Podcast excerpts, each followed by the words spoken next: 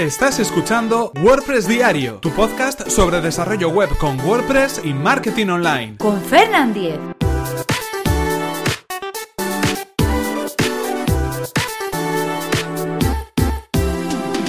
Lunes 17 de abril de 2017. ¿Qué es la optimización del rendimiento de la web WPO?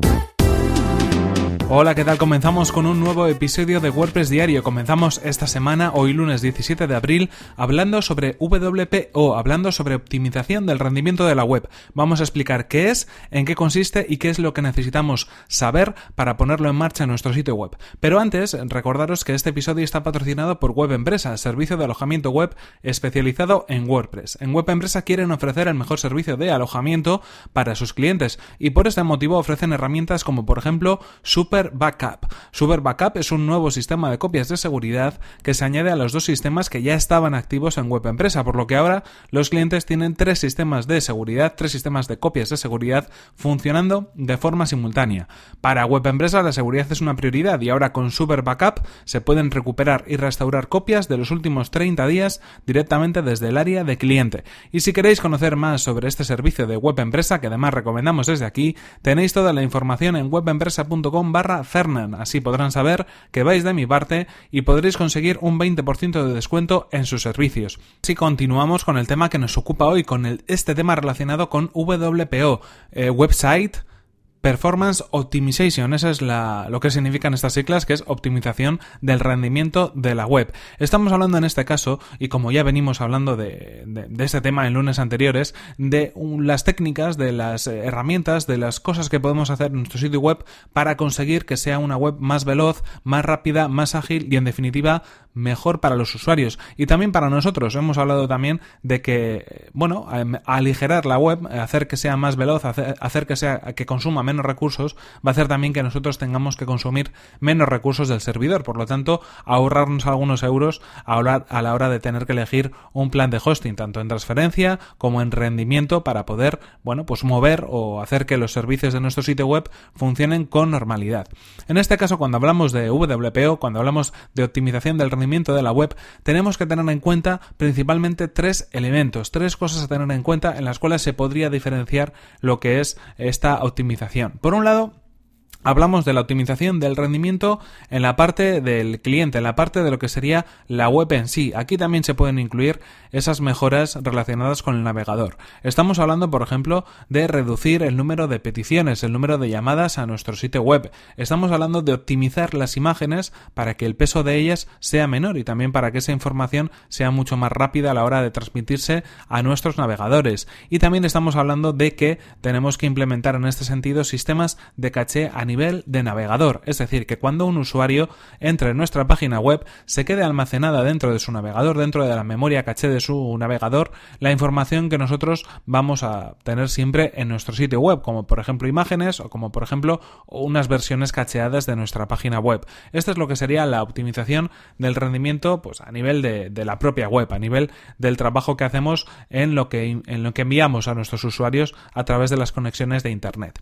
Por otro lado, el segundo de los elementos sería el comportamiento del servidor, lo que podemos hacer a nivel de servidor o lo que puede hacer el propio servidor por sí mismo para optimizar nuestro sitio web, para optimizar la información que viaja a los navegadores de los usuarios que están navegando en nuestro sitio web. En este caso hablamos, por ejemplo, de habilitar sistemas de compresión, como puede ser la conversión gzip a nivel de servidor. Añadir también diferentes módulos de caché a nivel de servidor. Módulos como, bueno, pues pueden ser, por ejemplo, Memcache o otro tipo de sistemas similares que a nivel de servidor hacen que la información viaje más rápidamente, que en lugar de, digámoslo así, eh, tirar directamente del disco duro para obtener esos datos, tiren de una memoria virtual o de una memoria RAM o de una memoria de procesamiento que sea mucho más rápida y mucho más ágil a la hora de servir esa información en este caso hay que tener en cuenta que por un lado tenemos que mm, intentar que nuestro alojamiento tenga ese tipo de funciones, nos pueda ofrecer ese tipo de facilidades para poder trabajar con ellas. Ese sería uno de los elementos a tener en cuenta en cuanto, en cuanto a elegir un servicio de hosting. Y por otro lado, también tenemos que tener en cuenta que esas cosas muchas veces tendremos que activarlas nosotros a través de directivas, por ejemplo, en el HT Access o a través de sistemas de caché como pueden ser, bueno, pues tantos plugins como WP Super Caché o como tantos otros que nos permiten realmente activar esas funciones a nivel de servidor. Hay muchas veces que esos plugins incluso se podrían eh, suplementar o se podrían eh, complementar perfectamente con directivas HT Access. Es verdad que a través de un plugin, pues bueno, lo tenemos de una manera más intuitiva, no tenemos que escribir líneas de código y nos hacen esas funciones de diferentes maneras. Y por último, otro de los temas a tener en cuenta también está un poco relacionado con el mundo de los servidores sería la conectividad de las propias conexiones. Es decir, si nosotros tenemos un servidor, si tenemos una máquina que es rápida, que es potente, que sirve y que está optimizada para servir la información de una manera eficaz, vamos a poder conseguir tiempos de respuesta mucho más rápidos. Es decir, eh, cuando nosotros entramos en la barra de direcciones y ponemos un sitio web, lo primero que se hace es consultar ese dominio a través de los servidores DNS y después esa consulta a la propia máquina, a la dirección IP donde está alojado ese, ese sitio web. Eh, la dirección IP, por ejemplo, del servidor donde están los datos o de un servidor de base de datos, pero bueno, en definitiva, de nuestro hosting. Si esa conexión es rápida, si esa pregunta que hacemos viaja rápidamente y si esa respuesta que nos da el servidor también es rápida, vamos a conseguir unos tiempos de respuesta muy veloces. Vamos a conseguir que la web pueda cargar de una manera muy rápida en ese primer byte, en ese first byte, que es la primera consulta que hacemos al servidor.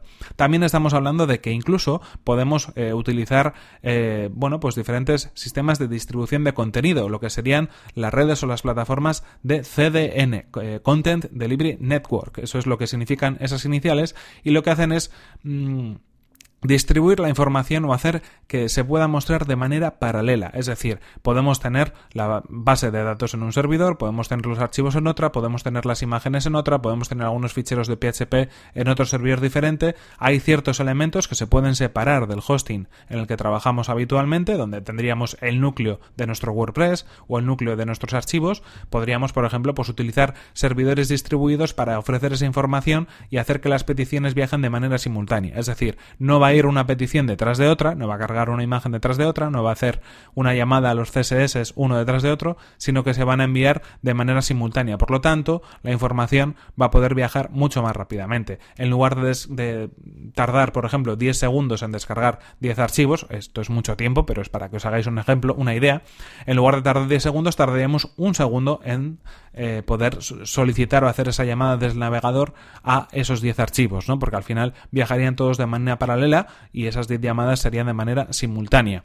En cualquier caso, hablamos eh, de, CDN, hablamos de redes distribuidas y también otro tipo de optimizaciones que pueden ser cachés a nivel de servidor o también cachés intermedios, depende de cómo funcionemos ¿no? en los servicios eh, de distribución de contenidos.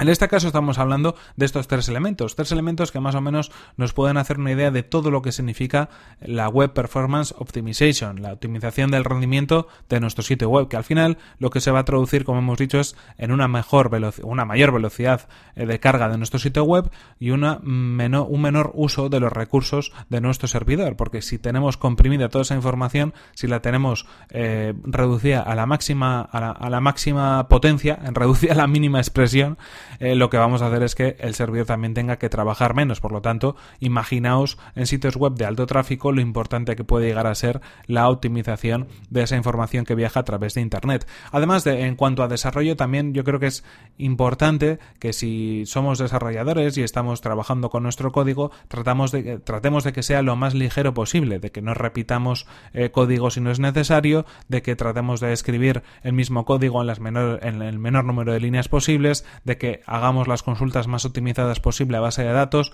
para que todos esos elementos que de alguna manera estamos intentando poner en una misma dirección pues también vayan acompañados con el desarrollo que estamos haciendo. Estamos hablando y lo hemos dicho en los últimos programas dedicados a la optimización de nuestro sitio web, dedicados a mejorar la velocidad de nuestro sitio web, que es algo interesante y muy importante tener en cuenta.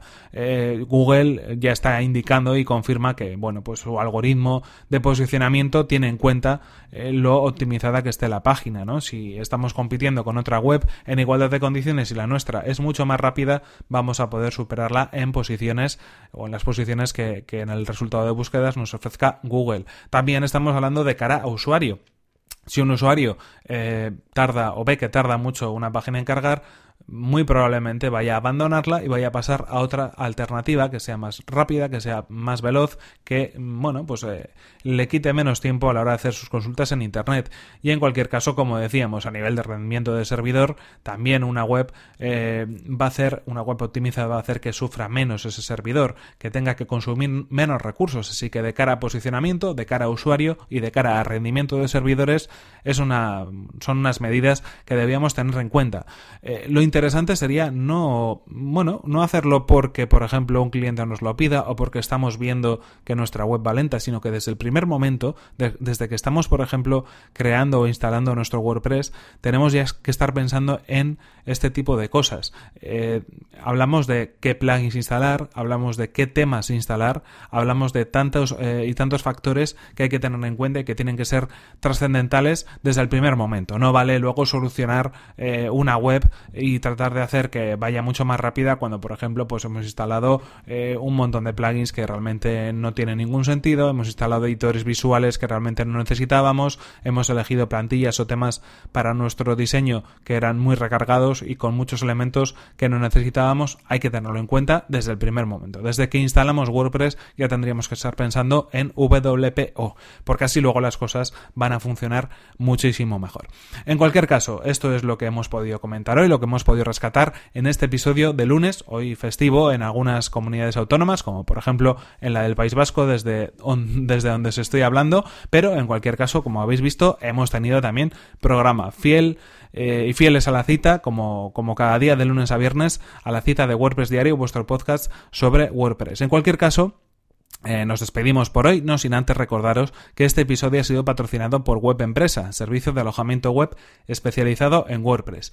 Disponen de servidores optimizados para que nuestro sitio web cargue a la mayor velocidad, reglas de seguridad para proteger nuestras instalaciones y soporte especializado en WordPress. Así que si queréis conocer más sobre su servicio, que recomendamos desde aquí, tenéis toda la información en webempresa.com barra Fernan, así podrán saber que vais de mi parte y podréis conseguir un 20% de descuento en sus servicios. Y por mi parte que podéis suscribiros a este podcast a través de las plataformas de iTunes, Evox o desde mi web personal fernan.com.es donde encontraréis otros enlaces de suscripción. Y si queréis poneros en contacto conmigo, mi correo electrónico fernan.fernan.com.es y mi cuenta de Twitter arroba fernan. Nos vemos en el siguiente episodio que será mañana mismo. Hasta la próxima. Empezamos fuerte la semana con WPO, optimización a tope, así que todo el mundo a revisar sus webs para ver si cumplen o no cumplen estos criterios que estamos comentando cada lunes.